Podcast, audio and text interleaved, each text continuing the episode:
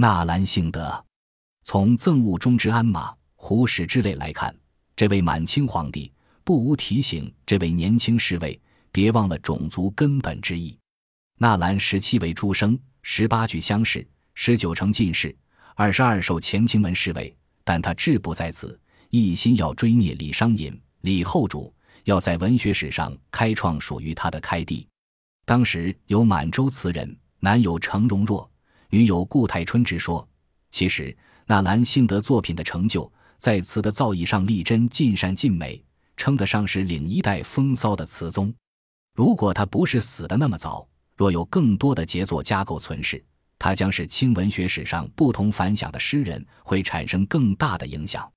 然而，实在令人非常伤感的是，生于一六五四年，死于一六八五年的他，匆匆而来，匆匆而去，只活了三十一岁。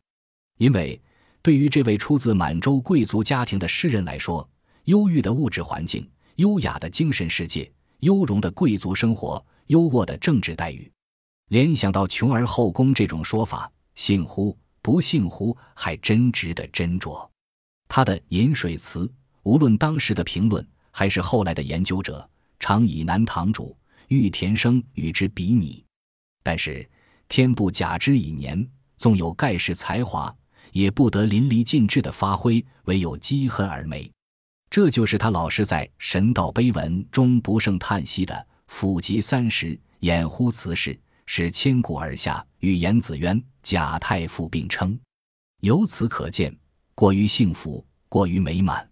过于无忧无虑、过于安逸享受的沃土，对于文人、对于文学，未必太值得额首称庆。家世的显赫，仕途的顺遂。朝野的褒誉，帝王的恩宠，也无法弥补这位词人短命的遗憾了。但是，一位皇帝对于一位文人格外施恩的宠遇，在历史上也许并不罕见，但在如今被捧为盛世的三朝里，清王朝以一族统治天下二百六十八年期间，对于文人之镇压，实所罕见，实所罕见。纳兰性德甚至敢于同遭遇文字狱的文人来往。在那样杀一儆百的恐怖政策下，当时的汉族文人没有一个不是战战兢兢，而他却拥有这一份自由，恐怕是唯一的例外。大清王朝以异族统治者御临天下二百六十八年期间，对于文人之镇压，实所罕见，实所罕见。据记载，满清仅中央政府一级，这三朝一共搞了一百六十余起文字狱案件。平均一年半就要对文人开刀问斩一次，掉脑袋的、坐大牢的、流放宁古塔或更远的黑龙江、乌苏里江，给披甲人为奴的，每起少则数十人，多则数百上千人。加上各级地方政府为了邀功、为了政绩，打击面的扩大化，加之文人之间的出手告捷、检举揭发，全中国到底杀官留了多少知识分子？恐怕是个统计不出的巨大数字。所谓盛世时期的文人，如临深渊，如履薄冰的日子，并不比索尔仁尼琴在古拉格群岛的遭遇好到哪里去。试看乾隆年间曹雪芹写《红楼梦》时，隔三差五就要跳出来大呼皇恩浩荡、歌功颂德的卑微心态，纯粹是文人脑袋掉的太多而下出来的后遗症。大体上也能体会到做一个这样盛世文人的可怜了。一直到道光年间，龚自珍在《咏史》一诗中犹有避席为文文字狱，著书只为道梁某的诗句，说明康雍乾三朝收拾文人的残酷。一个世纪过去，晚清文人仍是心有余悸的。清人进官是以一个文化落后的民族来统治一个文化先进的民族，其心灵深处对于文化，对于文明。对于拥有悠久文化传统、拥有深厚文明积淀的，然而是被他们统治着的非我族类的知识分子，有一种胎里带的怀疑、猜忌、不信任，是做异己的劣根性是很难排除的。一个是知识分子为敌的病态政权，一个年平均一次文字狱的恐怖政权，能出现盛世气象，那简直就是天方夜谭了。所以，对时下流行的昧心之论盛世说。我是持质疑态度的。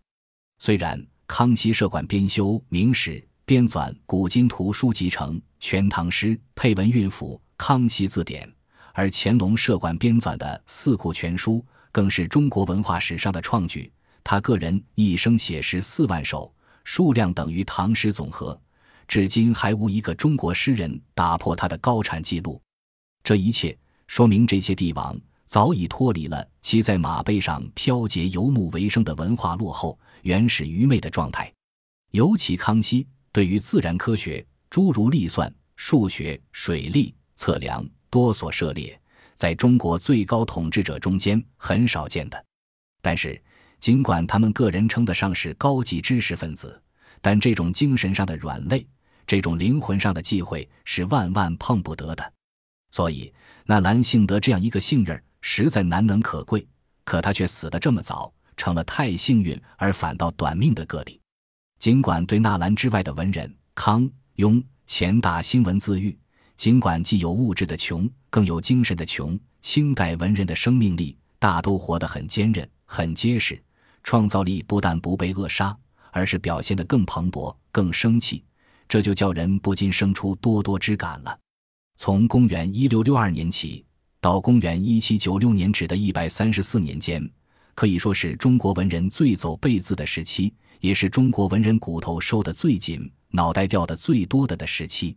虽然玄烨活到六十八岁，胤禛活到五十七岁，弘历活到八十八岁，但是这三朝。长寿文人之多，称得上是历代之冠。据不完全统计，享年九旬以上者有孙其逢九十一岁，毛麒麟九十岁，沈德潜九十六岁；享年八旬以上者有朱顺水八十二岁，冒辟疆八十二岁，黄宗羲八十五岁，尤栋八十六岁，吴立八十六岁，朱彝尊八十岁，蒲松龄八十五岁，王辉八十五岁，胡伟八十一岁。梅文鼎八十八岁，赵之信八十二岁，方苞八十一岁，张廷玉八十三岁，纪云八十一岁，赵毅八十七岁，袁枚八十一岁，姚鼐八十四岁，段玉才八十岁，王念孙八十八岁。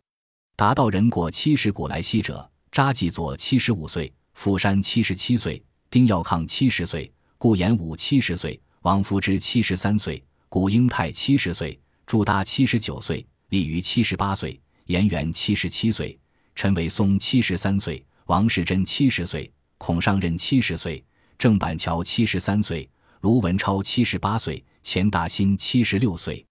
对当时平均寿命不超过五十岁的大多数中国人来说，文人群落中的寿星老可谓多矣。于是我也不禁纳闷：到底帝王的生命力强，还是文人的生命力强？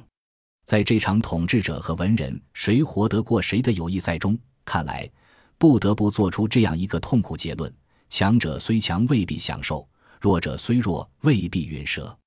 那结果必然是强者愈折腾，弱者愈健壮；强者愈打击，弱者愈来劲；强者愈压迫，弱者愈长寿；强者愈摧残，弱者愈不死。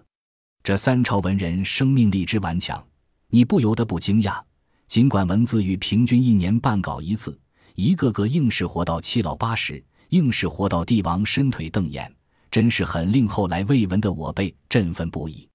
所以，做文人者，做帝王者，在这种数日子的较量中，到底谁输谁赢？把眼光放远一点，从历史的角度来看，